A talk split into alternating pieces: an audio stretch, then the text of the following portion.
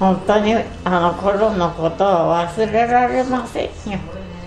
本当に怖いっていうのはあの頃ですよね。もう自分がこれくらいなあの地震の時はどうなるっていうことが頭にこびりついてるんですよね。うん。高島富士山。旧姓平井富士山1911年明治44年8月15日生まれ。富士山は100年前1923年大正12年9月1日に起きた関東大震災を経験した一人だ。あの地震の怖さはどなたでも怖かったですただ雨戸を外してその上みんなで座ってどんどんどんどん割れていくんですよ。自分の座ってるところそれで今度浜へ逃げろって砂地が浜ね割れないからって。で浜まで着くか着かないうちに今度津波が来るから上上がれってね。それで私のうちの前をずっと上がって墓場で。寝た3日未晩ね。野宿。それはもう子供心に嫌っていうほど覚えてます。あんだけの地震でよく生きてこられたと。今から100年前。1923年。大正12年9月1日午前11時58分。日本の災害史上最大規模の地震とされる関東大震災が発生した。震源は相模湾北西部マグニチュード7.9東京神奈川千葉埼玉山梨で当時の観測階級で最大となる震度6を観測。神奈川の相模湾沿岸や千葉の房総半島南端では、現在の震度7相当の揺れがあったと推定され、津波や土砂災害も各地で発生した。そして、関東大震災では、発生時刻が昼食の時間と重なったこともあり、各地で多くの火災も発生。電気水道道路鉄道ライフラインは遮断されおよそ10万5千人が犠牲となった。地震がね、うん、9月1日大正12年。9月1日昼半ばってみんなで歌を作って今でも独り言であのちょっと小さい地震があると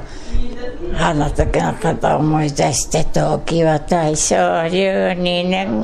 9月1日昼半ばって自分で独り言に歌うんですよね。日本の災害史上最大規模の地震として語り継がれる関東大震災。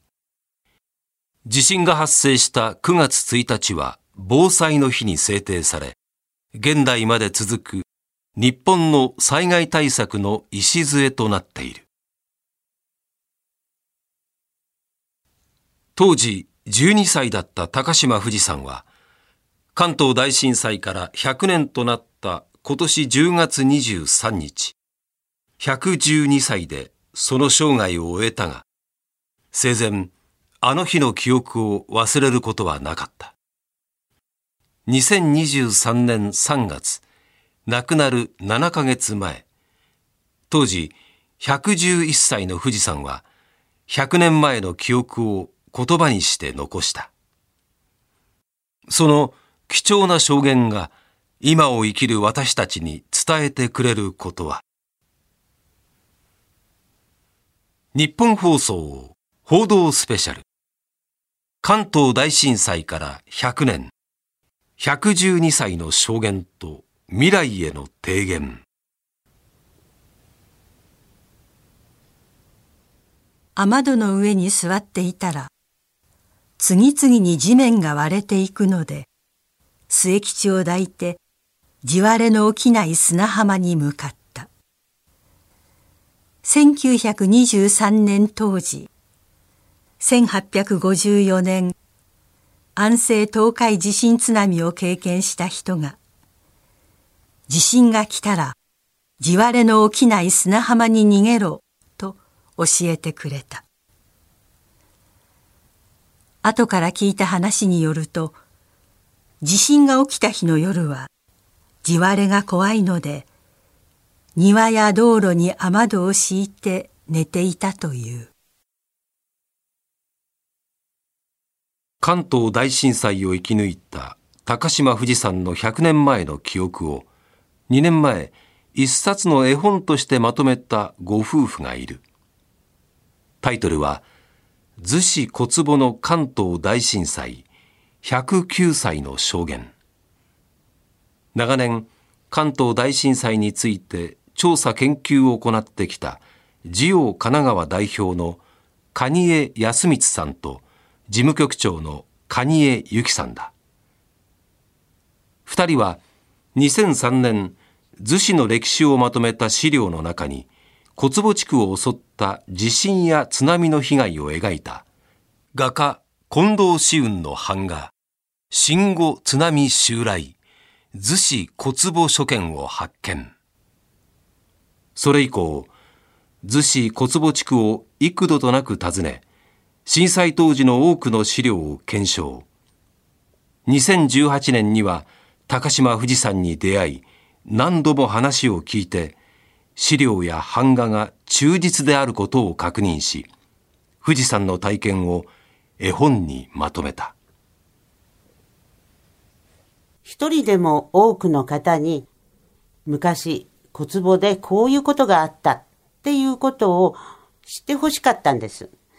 論文で書いたり、文章で書いても、なかなか伝わりにくかったりすることがあるので、いろいろ考えたんですけども、手法の一つとして、絵本ということにしました。当時12歳だった高島富士さんは、神奈川県逗子市の沿岸部小坪地区で被災した。関東大震災の被害は、東京で起きた火災の被害が大きく、東京の地震と思われがちだが、実際は震源地である相模湾を中心に広がり、神奈川県内や千葉の房総半島南端にも甚大な被害を与えている。当時の神奈川県内の被害の様子を、ジオ神奈川代表の蟹江康光さんに聞いた。関東大震災が起きた地震の震源地は相模湾の中にあったんです。まず一番被害が大きかったのは相模湾の沿岸の集落ですね。で、さらに遠いところでは横浜でも相当な被害があったんです。これは火災と建物が倒れた。あの頃の横浜はレンガ作りですから。当時の横浜がやっぱり当時の首都に相当するような街並みだったんで、この辺りが非常に大きな被害を受けたと。で、やっぱり港の付近も非常に大きな被害を受け実際にそこでは建物が倒れてるんで、火災もすぐに発生したっていうことがあって。あの日、東京で観測された揺れは震度6。しかし、当時の神奈川県内では、それを上回る、現在の震度7相当の揺れがあったと推定されている。横浜市内では、レンガ造りの建物などが倒壊、火災も多く発生。そして沿岸部では津波や土砂崩れで尊い命が奪われた。高島富士山が被災した小坪地区は、神奈川県逗子市の沿岸部に位置する小さな村。大きな揺れと次々と襲いかかる津波で特に大きな被害を受けた。建物は木造造りしかありませんでしたね。ただ、津波がこの小坪のところにだいぶ襲われて、私どもが調べた限りは、小坪ではだいたい7メートル以上の津波が襲われたと。もちろん海岸に面した建物はほとんどが倒壊してます。それから津波で漁船ですね。あれがほとんど流されちゃったみたいで。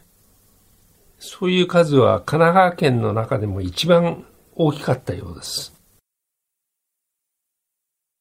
神奈川県内にも大きな爪痕を残した関東大震災。被災した高島富士山は、鎌倉と葉山に挟まれた沿岸部、逗子市小坪地区で生を受けた。私は平井富士。食料品全般を扱う小兵衛平井商店の長女で、1911年明治44年8月15日に生まれた。富士という名前は小兵衛の家紋上り富士から付けられた。七人兄弟の三番目で小坪に馴染めない母の手助けをした。富士が6年生となった1923年は春から腸チフスが流行し腸チフスにかかった母は2歳の末吉がいるので入院できずその年の7月に亡くなった。1911年富士山は7人兄弟の3番目の長女として生まれた。関東大震災の2ヶ月前当時流行していた感染症、腸チフスで母親が亡くなり、富士山は小学校に通いながら母親代わりとして幼い兄弟の面倒を見ていた。末吉がよちよちやって歩くときに、あの、腸チフスは蔓延してね母がそれで死んだんですよねお姉ちゃんよってやはり地震っていうことはなんだか分からずにただ揺れるから私のそば離れないでねよちよち歩いてかわいそうなことですね。うん。富士山が兄弟の中で特に気にかけていたのが2歳の弟末吉さん。12歳の富士山は末吉さんをおぶって小学校に通い学校から帰るとおやつのない末吉さんのために母乳の出るおばさんのお宅でお乳を飲ませてもらうこともあった。当時は弟や妹を連れて学校に通う女の子も珍しくない時代だった今日から学校は2学期が始まる。始業式が終わるとすぐに家に帰った。おじいさんと父は、腸チフスで入院している兄弟たちに付き添っていたので、家には私と末吉の二人きり。末吉にお昼ご飯を食べさせていると、突然に大地震。1923年大正関東地震が起きた母親を亡くしてから2ヶ月近くが過ぎた1923年9月1日その日は夏休みが終わり学校で2学期の始業式が行われた日だった学校から自宅に戻った富士山は少し早いお昼ご飯の支度をしていた。そして11時58分。富士山が末吉さんにご飯を食べさせていると、突然大きな揺れが二人を襲った。戸惑いと恐怖で、富士山はすぐにその場を動くことができず、できることは必死に弟の末吉さんを守ることだけだった。聞こえてきたのは、隣に住むおじさんの、雨戸を外して外へ出ろそう叫ぶ声だった。幼い末吉さんを抱え、外へと飛び出した富士山。地割れの中に落ちないよう、富士山は地面に置いた雨戸の上で、末吉さんと身を寄せ合った。そして、次に聞こえてきたのは、浜へ逃げろという言葉。当時の小坪地区には、過去の地震を経験した大人たちの間で、地震が起きたら地割れが起きない浜へ逃げるという教訓が語り継がれていた。長年、関東大震災を調査研究しているジオ神奈川の蟹江由紀さんはこう話す。小坪だけじゃなくて、だいたい鎌倉もそうだったんです。腰越から材木座、由比ヶ浜。この辺りは地割れが起きる。ですから、みんな浜に逃げる。で、一番小坪が山が背後に迫ってて、その意味では、あの、有利だったかもしれないんですけど、とにかく崖崩れ、地割れ、これはあの、浜だと起きないっていうことで、一度浜に逃げて、で、漁師さんたちが津波が来るぞという、その合図で逃げるという。由比ヶ浜の方の記録を見ますと、地区ごとに集まって、そして全部転校して、それから逃げたという記録がありました。地震が起きた時は、一度地割れの起きない浜へ逃げる。そして大きな揺れが収まると、今度は津波から逃げるため高台に逃げる。当時の小坪地区を含めた神奈川県の沿岸部では、各地域でそんな避難方法が伝えられていた。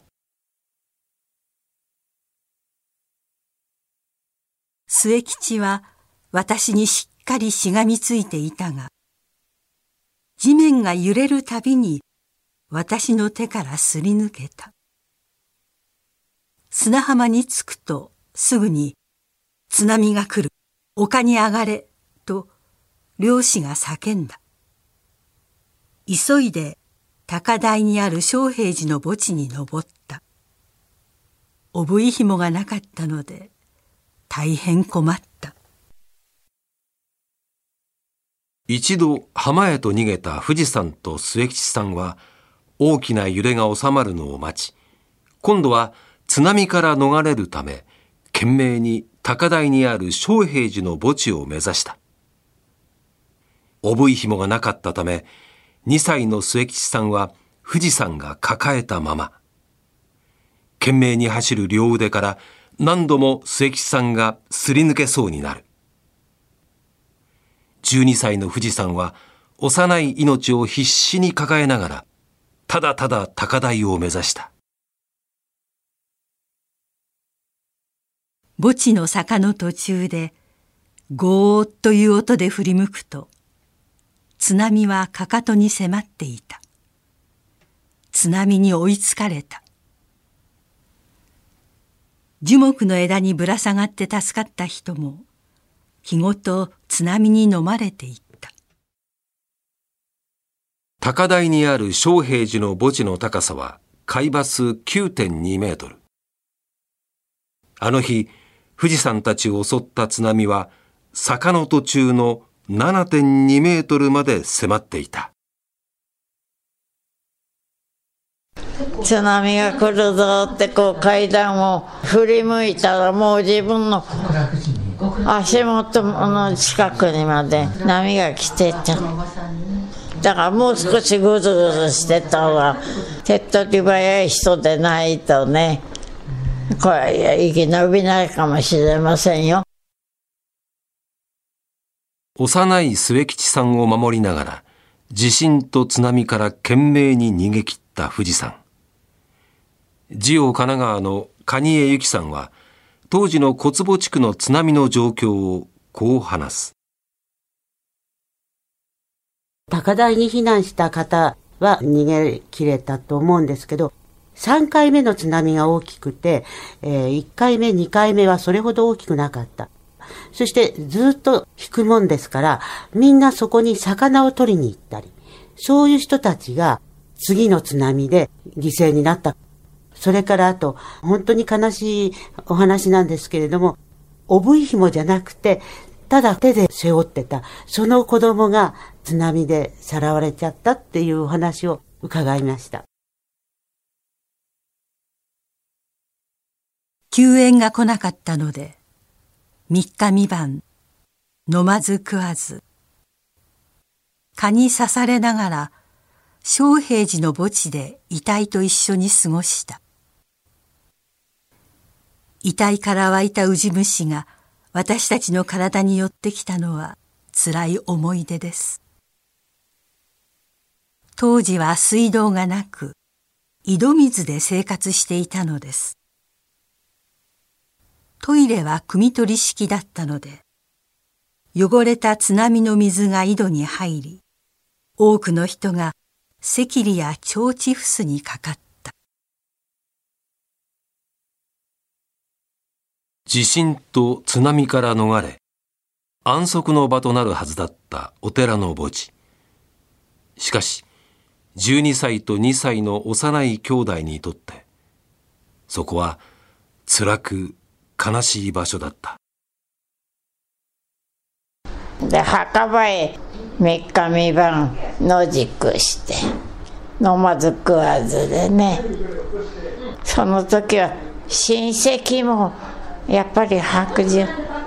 この地震がいつまで続くかと思うと人に食べさせたくない。らっきょうの匂いがプンプンしてるどっか縁の下にしまってあったんでしょうけどね。これを一つおわがなさいっていう人がいないの。白状になります。我が身が大事でね。自分が一番大事です、うん。お寺の墓地で過ごした夏の終わりの暑い日。とても不潔で辛い思い出。ジオ神奈川の蟹江由紀さんは、当時、小坪地区にはなかなか救助の手が届かなかったと話している。小坪という地域は、あの、逗子から行くのは大変なんです。峠越え、または海から行くっていうことなんですけども、崖崩れで小坪へ行く道はすべて閉ざされてしまった。だから、災害起きても誰も助けに行くことができなかった。鎌倉側からは、あの、切り道がありましたけども、切り道もやはり、これも崖崩れで落ちてしまったので、誰も助けに行くことができない。で、小坪小学校の方の記録を見たら、まあやっぱり富士山がおっしゃってる通りで、3日三晩誰も来なかった。高台にあるお寺の墓地で3日三晩を過ごし、自宅へと戻った富士山を待っていたのは、これまでとは違う小坪の風景だった。路地は流された漁船でいっぱいになり、買い物に行くときは船の上を飛び跳ねて歩き、その時に足を切り、今もその傷跡が残っています。多くの家が津波で流され、小坪中を見渡せました。地震と津波の後の小坪地区の様子を、ジオ神奈川の蟹江由紀さんと安光さんはこう話す。漁船は、あの、路地がいっぱいあるんですけども、路地にこう詰まるような感じ、路地が船で埋まっちゃった。それからあの、かなり家は壊れてしまって、材木がかなり流れてきて、その材木を集めて仮に家を作った。そういう家もあったそうです。土砂崩れももちろんありました。ある程度高い、あの、山が背後に急に迫ってますのでね、そこが大きな土砂崩れが発生しました。もうその地域は砂ぼこりで何も見えなかったって、そういうことを聞きました。これまで当たり前にあった風景は地震と津波で大きく変わった。富士山の自宅も津波に浸かりボロボロになり、自宅を再建するまでは亡くなった母親の実家で世話になった。それはもう子供心に嫌っていうほど覚えてます。あんだけの地震でよく生きてこられたと。辛く悲しく忘れたくても消えることのない記憶12歳の時神奈川県逗子市で被災した高島富士山は100年が過ぎても当時のことを鮮明に覚えていた。日本の災害史上最大規模の地震となった関東大震災。都市社会防災を研究する東京工業大学の松岡正史教授は富士山の貴重な証言を聞いてこう話す。激震地の、まあ、神奈川県逗子市にて、まあ、このような被災を経験した高島富士山の話は、まあ、多くの、まあ、ラジオを聴いている方々に地震の揺れや津波からの恐怖という視点で関東大震災の本当の姿を証言してくれていると思っています。大地震の発生サイクルと人間の寿命には大きな差があります。ですので、先人たちの語りや教訓がためになることがあります。地震の揺れや津波などのハザードの大きさ、それから分布については、将来発生する大地震においても参考になりますので、そういった記録を残し、伝えていくことはとても重要です。先人たちから語り継がれる災害の記憶。それは現代まで続く日本の地震対策にも生かされている。そして当時を知る人たちの貴重な証言は今を生きる私たちの命を守ることにもつながっているのだ。時は大正12年9月1日昼半ばにわかに降る大波に間発祥は地と酒ってね100年前に関東大震災を経験した高島富士山。生前の富士山が最後まで忘れることのできなかった歌がある。それは当時12歳だった富士山が地震と津波の経験を忘れないよう小学校の同級生と一緒に作った歌だ。関東大震災から100年。未曾有の大地震を生き抜いた明治生まれの高島富士山は今年10月112年の生涯を終えた。地震の怖さを知る富士山は、地震が発生した時には誰よりも早くその異変に気づいていたという。グループホームそよ風の小堀美智子さんに聞いた。小さい地震とかあると一番先に気づきますね。富士山が気づいて今地震来たねっていうのは富士山です私たちもちょっと気づかない時今揺れたって言ってくれますでテレビつけると速報が出てたりするのですごい敏感だなとは思ってます。気温があんまり高かったりとかこういう年は大きな地震が来るんだよっていうことはよく言いますね。富士山が。自分で経験してたみたいです。その震災のあった年すごく蒸し暑いことが多かったらしいので。地震があれば必ず寝てても起きます。起きて職員に話しかけてくれるので大丈夫って言うとやっぱり恐ろしいって言いますの思い出すと。大丈夫ですよって言うとまあ安心して自分もあのベッド周りに懐中電灯とか防災頭巾とか周りに置いてます。それをあのいつでも取れるようにしてるらしいです本人は。100年前の経験から地震への備えを続けていた富士山。日本や世界で発生した地震のニュースや映像を見ると当時のことを思い出すこともあった。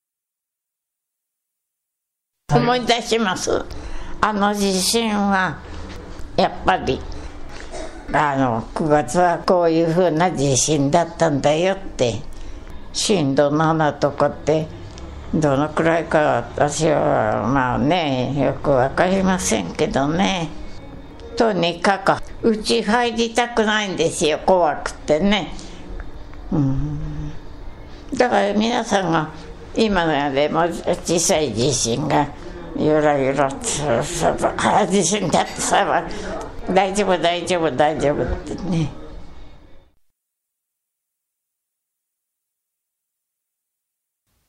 関東大震災から100年。地震大国と言われる日本は幾度となく巨大な地震を経験してきた。これまでの経験を経て日本の地震対策はどのように変わってきたのか都市社会防災を研究する東京工業大学の松岡正史教授に聞いた関東大震災は建物に対する耐震設計の重要性を認識させた地震の一つです。関東大震災の際に丸の内にあった複数のビルのうち耐震設計をしていなかったビルは倒壊、大破し、耐震設計をしていたビルは無被害であったことから耐震設計の重要性が認識されました。そこで関東地震の数年前に施行されていた市街地建築物法について、まあ、関東地震の翌年に東京などの大都市については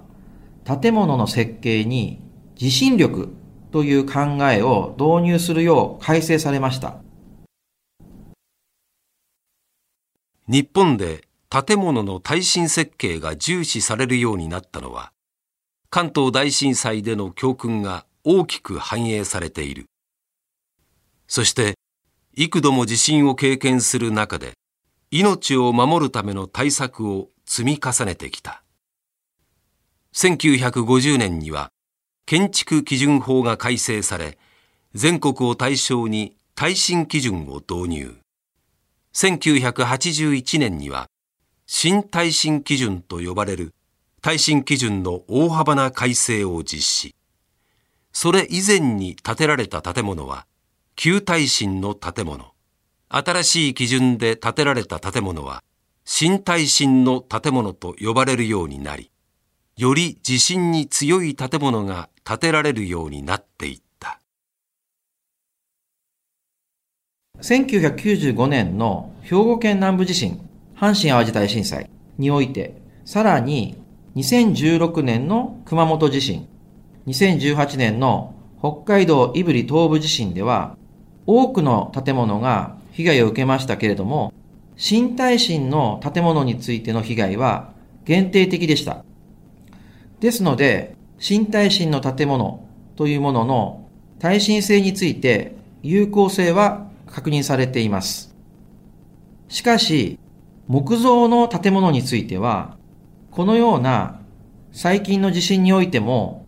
倒壊のように極めて大きな被害を受けるものが見受けられました。ですので、木造の建物に関しては、柱、梁、筋交いなどの接合方法、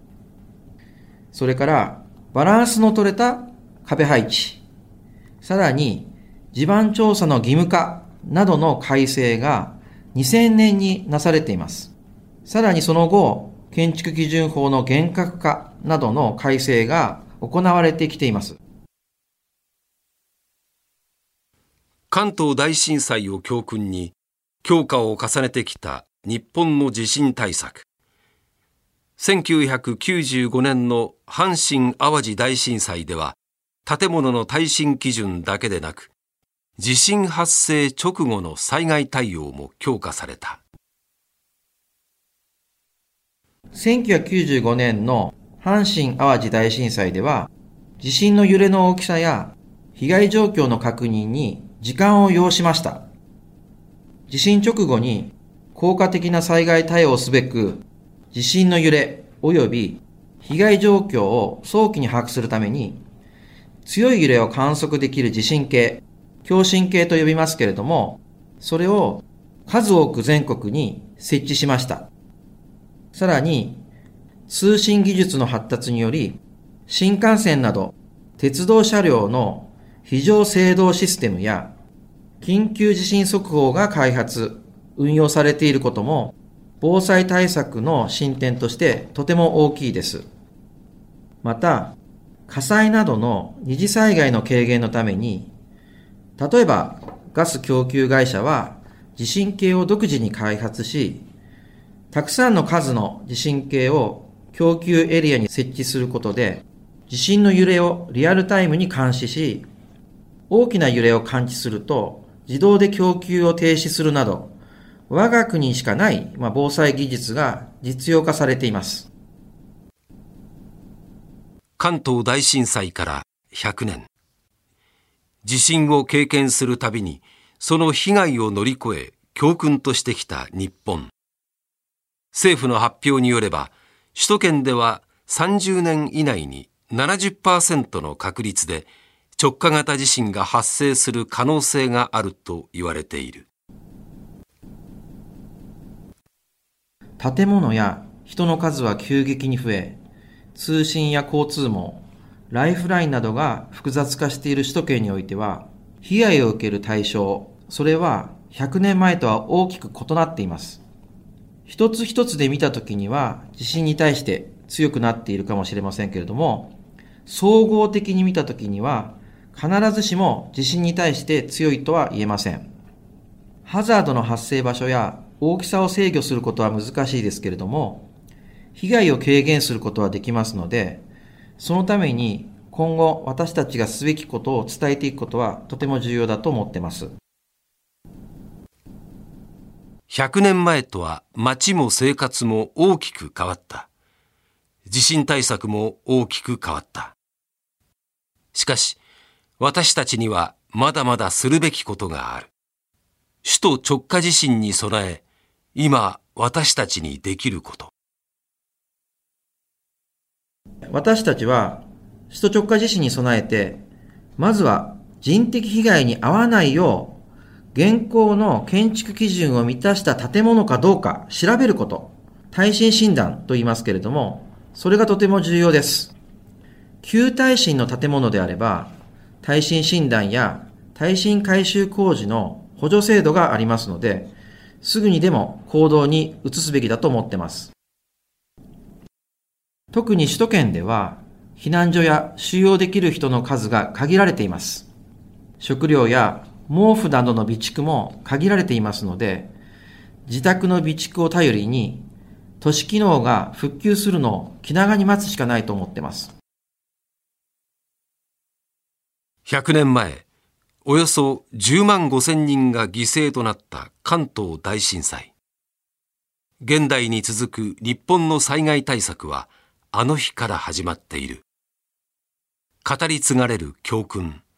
培ってきた知識と技術。私たちは先人たちの経験に学びながら、これから起こりうる災害に向き合っていくのだ。今も昔もこれからも地震は起きる。津波は起きる。12歳の時に関東大震災を経験し、今年112歳で亡くなった高島富士さんは、100年の歳月をあの日の地震とともに生きてきた。自分で体験したことで皆様にまあ伝えるっていうと生意気のようですけどね、うん、でもやっぱり枕元へねすぐ聞かれるようなラジオを置いてでなんかちょっとあの揺れたりするとすぐスイッチ入れるとやっぱりラジオで放送がありますからそれ全部役に立ちますよね。そして富士山は生前自らの人生をこう振り返っていた。100年ねまあいろんなこと戦争もあったしまあ私にしてみればね苦労続きです。本当に安心したくああこれで何でも全て終えたんだっていうあれがないんですよね。後から後からいろんなことができてきますからね。その時の友達なんか一人もいませんから、うん、そうだったねって言って話す人もいないんです。もう年で。あたあの地震怖かったねって話し合うことができないですよね。まああのあんまりいい話でねないからあのなんだか涙が出てきますよやっぱり。みんなで苦労して働いてやっとここまで来ました。100年前に発生した関東大震災。当時を知る人は少ない。しかし富士山の経験と貴重な証言は周りの人たちの防災意識を高めることにつながっていた。グループホームそよ風の小堀美智子さんはこう話す。常に地震があるかもしれないという思いを常に持っているということで枕元の周りにその大事なもの富士山にとったらお金とかそういうのも枕の下に入れたりしてるのでちょっと気が緩むと私たちも防災用品とかもあの期限切れたりしてるのでそういうところはあいけないと思う時がありますね。でもまあちょっとこの3.11の時は、まあ、しばらく本当にもう法人全体で防災のことでいろいろ話したんですけど最近やっぱりちょっと薄らいでるかなとは思ってます。品薄になってるものをもう一回見直したりしないといけないなとか近所のこのこのグループホームの周りのご近所の方が防災があった時にはお手伝いをしてくれて私たちも表に避難するっていうことをちょっと計画してやってるんですけどこのコロナで2年間はもうちょっとこのご近所を巻き込んでの防災訓練ができないので自治会長の協力を得てぜひやりたいと思ってます。富士山を取材しその体験を絵本にまとめたジオ神奈川の蟹江由紀さんと安光さんは、いつ地震が起きて、いつ何が来るかわからないから、いつもあの、リュックの中に必ずお薬手帳、健康保険証、自分が必要なお薬、それとあと、たくさんのハンカチ、そういうようなものを持っていると、やはり荷物多くなるんですけど、いつも手が空くようにリュックを背負っています。あとは、歩きやすい靴ですね。それと、あと、本当に基本的なことだと思うんですけども、これは富士山がおっしゃってたことで、やはり小さいお子さんがいらしたらいつも必ず逃げられる用意はしておく必要がある。そういうことを思いました。私はいっぱい災害に遭いましたけども、うまく挑めたのは、もう本当に運が良かったんだっていう、そういうようなことをおっしゃって、そういう方の生の体験を聞けるっていうのは、稀な体験です。平井光義さん、66歳。100年前、富士山が命を守り抜いた弟、末吉さんの息子、富士山の老いにあたる。光義さんは富士山の生前、こう話していた。私は、そのおばが、私の父2歳を抱いて逃げてくれたのでですね、そこで落としてたら、私はこのように生まれていなかったわけですので、そのことについてはですね、おばにとても感謝しています。私も自身も年を重ねるにつれてですね、おばを大切にするのがですね、私の父、先祖に対してのですね、恩返しになるんじゃないかなと思って、おばを大事にしたいとは思ってます。あの日、父親となる末吉さんを抱いて、富士山が逃げてくれたからこそ、自分が生まれ、そして今を生きている。三吉さんは、つながれてきた命の重さを感じながら、富士山が亡くなるまで、そばに寄り添い続けてきた。父が生まれて間もなく父の母親が亡くなりまして、えー、おばの富士が母親代わりをしてくれてたということでですね、父は非常に頼りにしていたと。えー、若い時から家庭を切り盛りしてたこともありまして、気丈な性格で我慢強いということを言っておりました。あの日、末吉さんを抱え懸命に走り、高台までたどり着いた富士山。お寺の墓地で三日三晩飲まず食わずで生き抜いた幼い二人。十二歳と二歳。姉と弟。そこには二人にしかわからない絆がある。幼い頃から叔母である富士山と頻繁に接していた三吉さんは、そんな二人の会話もよく耳にしていた。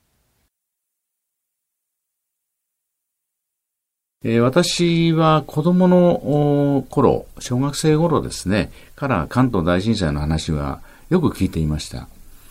ただ子供の頃はですね、大変だったなという漠然とした、あの思いだったんですけども、私自身が3.11の東日本大震災の実際の被害を見てですね、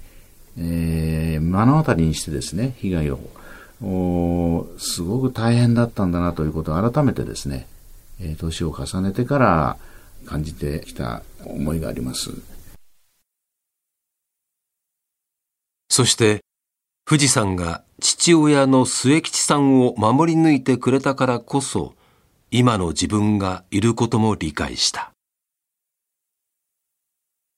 それを聞いたときに、やはり、あの、その時に助からなかったら、あ、いなかったんだなというのは、その時にも、もう思った記憶があります。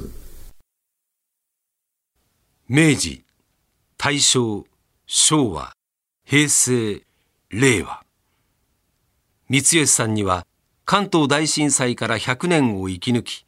今年112歳で生涯を終えたおばに伝えたい言葉がある。100年以上を生きてここまでですね、疫病と戦争と震災とですね、辛い時期を本当に生きてきたと思います。で、本人自身も、え生きていた時代が大変な時期に生まれてしまったと言ってますけども、まさにその通りで、それをずっとですね、しのいでですね、ここまで頑張ってきて、本当に、あのー、お疲れ様でした。またあの、ありがとうとですね、伝えたいと心から思っています。そして、つながれてきた命の尊さを知る三吉さんだからこそ、今を生きる、未来を生きる子供たちに、富士山の言葉を託す。関東大震災を実際に体験して、それを話せるおばの話はですね、やはり後世にですね、残しておきたいと思っています。えー、自分の体験をですね、話せる人っていうのは本当に希少だと思うんでですね、関東大震災ということがこういうことだったということをですね、実際の言葉で伝えることによって、ああ、これ、こういうことだったんだなというのが、子供、孫の世代にですね、伝えていければ、やっぱり意義があるんじゃないかなと思いますし、あの、話せることは、えー、体験した人が実際に話して聞かせる。これは、あの、やはり身に染みてですね、わかるかなと。まして、100年前の関東大震災、こういう大変なことがあったんだよということをですね、言葉で伝えて聞いていただければですね、それがとても意義があることじゃないかなと思っています。富士山は2年前に制作された絵本、逗子小坪の関東大震災109歳の証言の中でこう話している。こうして109歳まで生きてこられたのは、私は運が良かったからです。97年前の関東大震災の体験者は少なくなりました。あの時の怖さは今も忘れません。今でも地震が起きたらすぐ逃げられるよう薬、笛、ラジオは枕元に置いて寝ています。皆さんがこれから生きていく間にはいろいろな災害に出会うでしょう。逗子は海や山があり、台風などの被害も少ない良いところです。このような過ごしやすい町でも97年前の大災害は大変であったことを知っておいてください。およそ10万5千人が犠牲となった関東大震災から今年で100年。当時を知る人は少ない。12歳で地震と津波を経験し、今年112歳で亡くなった高島富士山。富士山が残した貴重な証言を私たちには語り継いでいく責任がある。関東大震災はね、これはもう忘れろって言われても忘れられませんよね。本当に、本当に漁師のおじさんが、津波が来るぞお買い逃げろって教えてくれなかったら私ら浜で死んでたかもしれませんね、えー、それが12の時でしたから。やっぱり私らの年の人は一番いろんなことにいろんな目に遭ってきましたよね。地震でのねなんでのって本当に悪い時に生まれたもんだなと思いましたよ。ああだけの地震でよく生きてこられたと。時は大正12年。9月1日昼半ばにわかに降る大波に間発祥は地と酒ってね。日本放送報道スペシャル。関東大震災から100年。112歳の証言と未来への提言。ナレーション、上柳正彦。朗読、那須恵理子。構成、長谷川浩二。技術、イメージファクトリー、石垣聡。取材、制作、日本放送、遠藤達也、藤原高根でした。